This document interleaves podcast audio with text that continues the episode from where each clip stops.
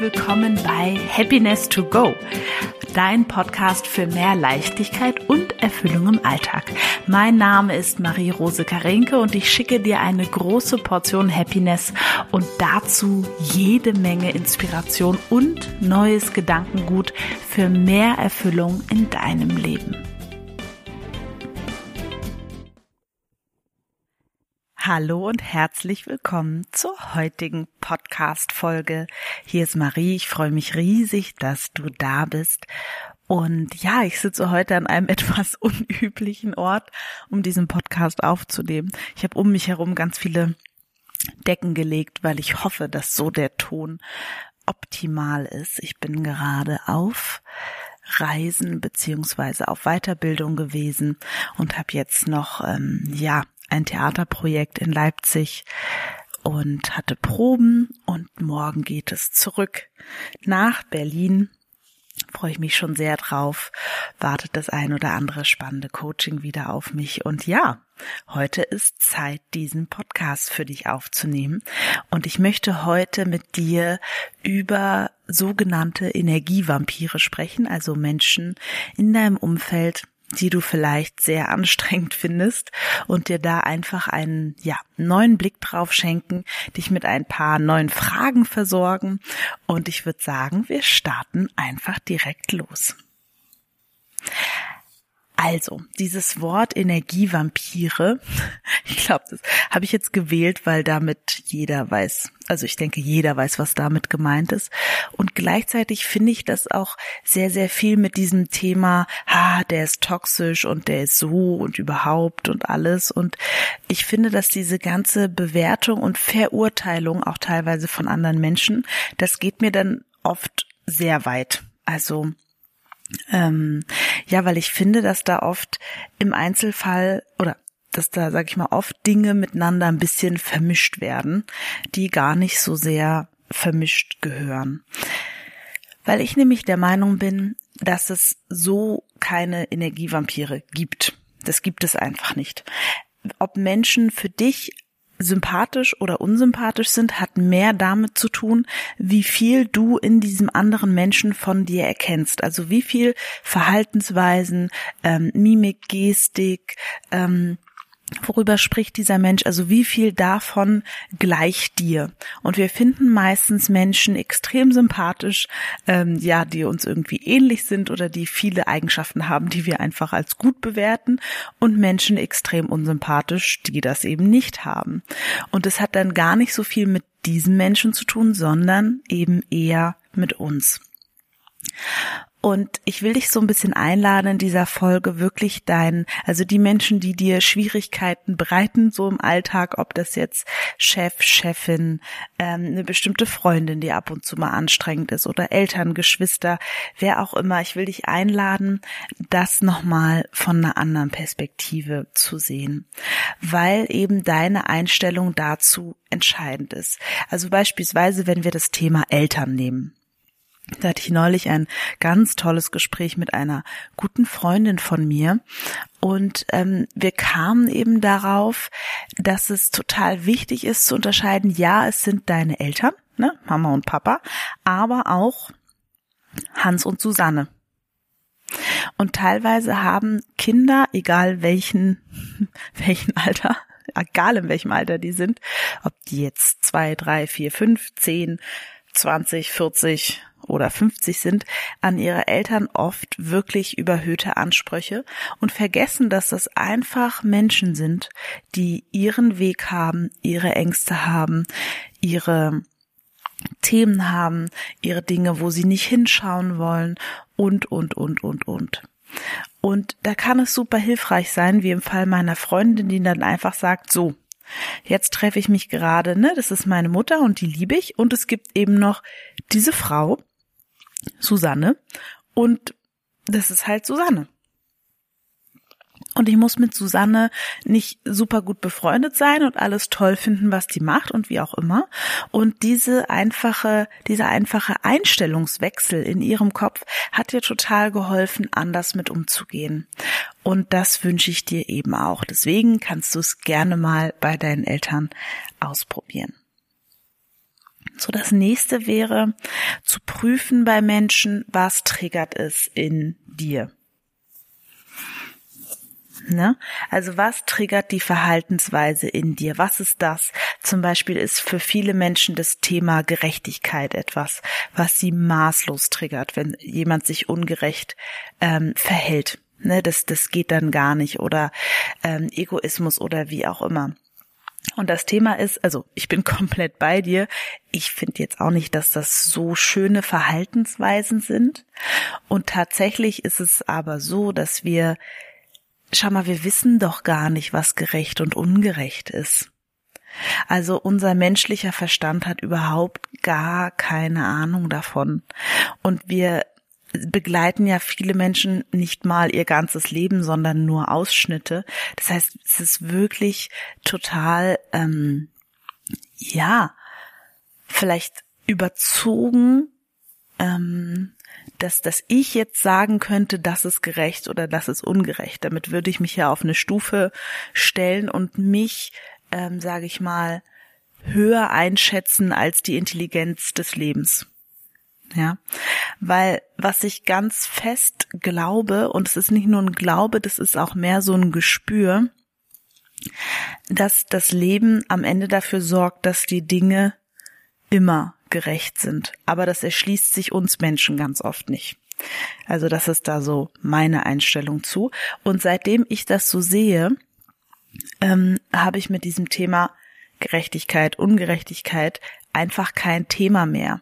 Und das ist auch das Spannende, wenn du dir anschaust, ja, was triggert mich denn daran, ne? Wenn da jemand so trantütig ist zum Beispiel oder nicht in die Pötte kommt oder immer so so super ähm, quietschi quietschi aufgedreht ist. Ja, was triggert mich daran?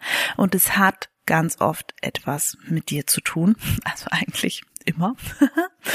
Und wenn du das in dir auflöst, ja, also mit diesem Anteil von dir in Berührung kommst, in Verbindung kommst, der da so boah, anspringt innerlich, dann wirst du merken, das kann ganz schnell gehen, ja, ähm, dass dich dieses Verhalten du nimmst es noch wahr, nur es bringt nichts mehr in dir zu, in Wallung sozusagen, weil du den Anteil von dir integriert hast, der das vorher abgewertet hat. Und das ist so ein spannender Weg. Das heißt, die Menschen um dich rum sind Geschenke. Vor allem die anstrengenden. Ja, weil die dir eben nochmal zeigen, ah ja, da ist was, das habe ich noch nicht so ganz integriert. Ah ja, spannend, spannend. Mal, mal in mich reinhorchen, was das mit mir macht. Und ich will dich so gerne einladen, dass du anfängst, dein Umfeld genau so zu sehen. Als ein Spiegel deiner selbst. So. Jetzt sind wir ja bei einem ganz spannenden Punkt angekommen. Solltest du dich dann von Menschen trennen, die dir nicht gut tun oder das irgendwie in Anführungsstrichelchen aushalten? Da bin ich ganz klar an dieser Stelle. Ähm, meine meine Beobachtung ist, und das ist auch das, was ich im Coaching häufig, häufig miterlebe, die meisten Menschen dürfen viel klarer sein mit sich, viel ehrlicher mit sich und das dann nach außen ganz anders kommunizieren. Das heißt, diese Schwierigkeit, die dann mit Menschen kommt, die irgendwie ähm, unfreundlich sind oder wie auch immer, die spüren die Grenze nicht. Ne, also ich mache es mal ein bisschen plastischer. Nehmen wir an, ähm, ich hätte einen ein Freund, ja, der irgendwie immer doofe Sprüche macht zu, was weiß ich, meiner Figur oder meinem beruflichen Weg oder wie auch immer. Ähm, und ich würde das irgendwie ertragen, als würde mich sehr, sehr traurig machen. Und jetzt ist der Punkt, wenn er sich über meine Figur oder meinen beruflichen Weg lustig machen würde und ich das so hinnehme, würde das bedeuten, dass ich damit ein Thema habe. Und er triggert das nur an. Das heißt, in dem Moment, wo ich aufstehen würde und klar sagen würde, du, ich mag meinen Körper und ich dulde es nicht, dass du darüber so sprichst und deine ganz große Klarheit gehe, spürt das der andere bis hierhin und nicht weiter. und dann wird er sich verändern. Und es hängt von deiner Klarheit ab. Weil was viele Menschen machen, ist, sie sagen A, aber machen B. Ne? Also sie setzen dann eine Grenze und dann abends bei der Chipstüte würde ich sagen, oh, jetzt fühle ich mich total, ähm, oh, jetzt fühle ich mich so schlecht, dass ich so viele Chips gegessen habe. Ja, das heißt, ich hätte vorher noch A gesagt, ich mag meinen Körper und abends aber gesagt, oh, jetzt fühle ich mich aber so doof in meinem Körper. Ja, das würde dann keinen Sinn machen. Das heißt, ich hätte gerne, dass du nochmal bei dir schaust, wo mache ich manchmal oder sage ich manchmal A und mache dann B. Ja, das gleiche gilt ähm, zum Beispiel so etwas zu sagen wie, nee, ich gehe nicht einkaufen. Und dann würde dich das schlechte Gewissen packen und du würdest dann doch eben noch schnell auf dem Rückweg von der Arbeit einkaufen gehen. Nicht machen. Bleib bei dem, was du sagst, weil du darfst für andere Menschen ganz klar und ganz verbindlich sein. Das ist wirklich, wirklich wichtig, weil die dürfen deine Grenze spüren. So. Und trotzdem wird es Menschen geben, das habe ich auch, wo ich merke, wir haben einfach nicht so viele Gemeinsamkeiten. Ähm, wir haben nicht so viele Themen, über die wir uns gerne austauschen. Oder aber ich werde so ein bisschen als, ähm, ja, hab so das Gefühl, dass die Beziehung sehr in eine Einbahnstraße geht. Und selbst da, ne, also Einbahnstraße wäre, ähm, die andere Person erzählt sehr, sehr viel von sich und ich erzähle wenig von mir und selbst da habe ich festgestellt, dass das an mir liegt. Überraschung. Und dass ich quasi einfach lernen darf, in so einem Kontakt auch mehr von mir zu erzählen. Und ähm, genau, das, also selbst da, ne, ihr Lieben, selbst da, es liegt an mir. So, nur habe ich trotzdem Menschen, wo einfach sich dann ähm, das organisch auseinanderentwickelt hat, wo einfach mm, der Kontakt nicht mehr so da ist, weil jeder so seins fuddelt und das ist ja auch völlig in Ordnung. Und ähm, das wäre quasi für mich auch ein ganz wichtiger Punkt, ähm, dass du wirklich vertraust in dich und in dein Sein, dass du immer genügend, mehr als genügend liebevolle Menschen um dich herum hast ja, weil wir Menschen sind Beziehungswesen und ähm, wir sind gerne mit anderen zusammen. Und wenn das bei dir vielleicht gerade noch nicht der Fall ist, dann ähm, ja, horch da mal tief rein, wo du vielleicht schon mal verletzt wurdest oder wie auch immer. Das wäre dann eine andere Podcast-Folge. Nur ähm, wir brauchen Beziehung zu anderen Menschen. Das müssen nicht 25.000 sein. Das reichen auch zwei, drei, vier gute Beziehungen zu anderen Menschen. Nur das ist wirklich elementar, wirklich elementar wichtig. Und das schließt so ein bisschen dazu an, dass du dich wirklich auch trauen darfst, dich von Menschen zu trennen. Und du entscheidest, welchen Stil du dabei haben möchtest. Ne? Also ähm, du kannst dich einfach weniger häufig melden. Du kannst dann ganz offizielles Abschiedsgespräch machen, ganz wie du möchtest. Ähm, und gleichzeitig, ähm, ja, wie soll ich das mal sagen? Ich weiß nicht, ob wir uns von Menschen wirklich trennen können. Also selbst in, in Beziehungen, wenn dann, sage ich mal, keine gemeinsame Liebesbeziehung mehr ist, ist doch ein Teil von dem, was ich da erlebt habe mit diesem Menschen, ist ein Teil von mir. Und deswegen ist dieser Mensch irgendwie immer noch ein Teil von mir, auch wenn ich ihn vielleicht nicht jeden Tag sehe. Also nur mal so als, als kleine, ähm, ja, kleiner Gedankenimpuls einfach in diese Richtung. Und so ein bisschen der letzte Part, zu dem ich gehen wollte, weil es sich da auch so ein bisschen um Trennung zu Menschen dreht, ist, dass ich beobachte, dass so eine Konsumhaltung in Beziehungen um sich greift. Was bringt dieser Mensch mir? Ich habe das neulich neulich gehört ähm, im, im, an der Weiterbildung, wo ich war. Da hat ein ein Mensch gesagt, ja, also er scannt den Raum ab nach wer bringt mir was, wer bringt mir nix. Und das ist so seine Herangehensweise, um Leute dann irgendwie kennenzulernen. Und es hat mich total erschrocken. Hat mich echt total erschrocken und habe dann so ein bisschen ja nochmal so reingefühlt und gemerkt, dass es doch bei, also er hatte, sage ich mal, die Offenheit, das so ehrlich zu sagen, was ich echt cool fand. Nur, dass es so im Kleinen habe ich dann gemerkt, ja, das glaube ich kennt jeder so ein bisschen dieses was bringt mir das? Soll ich da jetzt noch rein investieren oder nicht? Oder wie auch immer ja. Also im Kleinen kennt das glaube ich jeder. Oder ich habe es dann auch erschreckt bei mir festgestellt mit ein paar Menschen gesprochen. Die haben das dann wenn sie ganz ehrlich waren bei sich auch ein bisschen festgestellt. Und deswegen guck da einfach noch mal nach bei dir ähm, auch wenn du gerne gibst, ich habe festgestellt, die meisten Menschen geben gerne, um andere in ihre Schuld zu bringen, ja, bewusst, unbewusst, oder um dann quasi, ja, erwarten dann schon irgendwie auch was zurück. Und ne, das ist ja auch ich will einfach nur, dass du da bewusst bist mit dem, was du tust, weil ich habe zum Beispiel für mich erkannt, ich habe früher wahnsinnig viel gegeben, weil ich das, also in Beziehungen auch, weil ich das Gefühl hatte, ich muss viel geben, weil sonst werde ich ja gar nicht gemocht. Na, also es war quasi aus einem Mangel heraus, aus einem Ha, was ist, wenn ich nicht gut genug bin und so weiter und ich muss doch nützlich sein für andere und so. Und fühl da einfach mal rein und reflektier das mal ein bisschen für dich, wie du in Beziehung bist.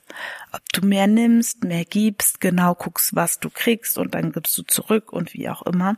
Und reflektier das einfach mal für dich und wähle eben neu, wie du in Beziehung sein möchtest. So. Das nächste, was ich noch sagen wollte, ist, ich glaube, wir dürfen als Menschen, aber auch als Gesellschaft wirklich lernen, Meinung der anderen zu akzeptieren und uns auch in die Meinung der anderen mal einzufühlen und zu überlegen, okay, ne, warum sieht der das so? Und das krasseste Beispiel hatte ich gestern. Ich bin ja, wie gesagt, ähm, gerade in Leipzig und ein ehemaliger Nachbar kam vorbei und hat angefangen, über Ausländer zu schimpfen. Und das ist ja dann, das ist ja für mich dann immer ganz witzig, weil ähm, ich ja auch quasi halb Ausländerin bin, erstens.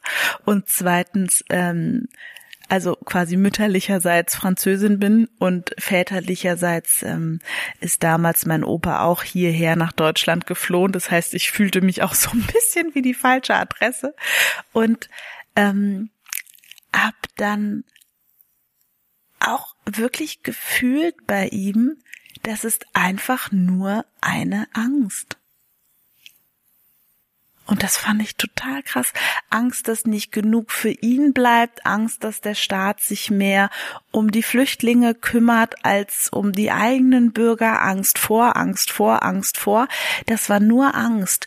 Und es hatte mit Ausländern nicht wirklich was zu tun, sondern es war seine eigene Angst.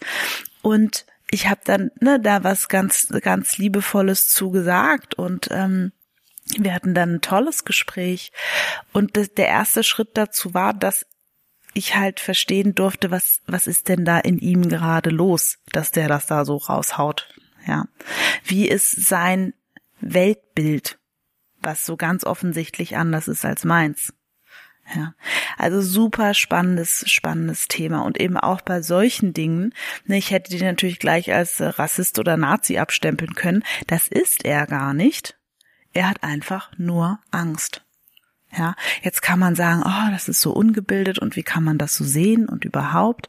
Ja, und ich habe mich gegen diese Bewertung entschieden, weil ich weiß, dass das ein sehr hilfsbereiter, sehr, sehr freundlicher Mann ist. So, kommen wir zum letzten Punkt für heute. Und ich bin darauf gekommen, den in diesen Podcast zu packen, weil ich mit meiner Schwester eine super interessante Unterhaltung hatte.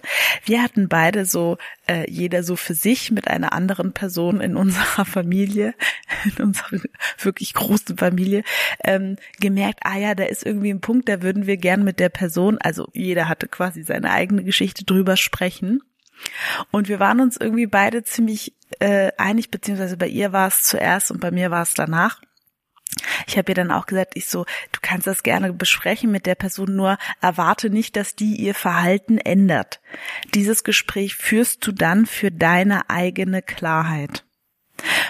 Und eben nicht, weil du ein bestimmtes Ergebnis erhoffst, erwartest oder wie auch immer oder den anderen da irgendwie bekehren möchtest. Und das ist ein so wichtiger Punkt für Beziehungen.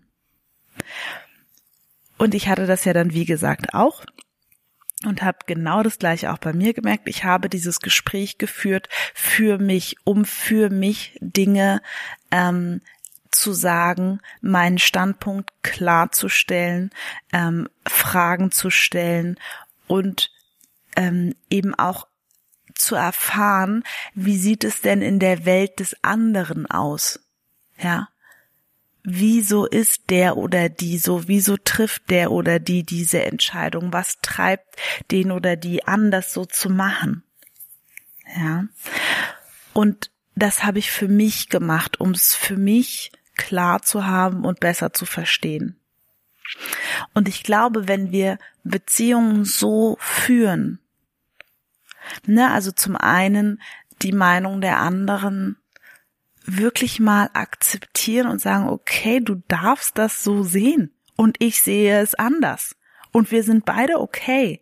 Ja, plus in der eigenen Klarheit zu sein, was ist denn das, wie ich das sehe?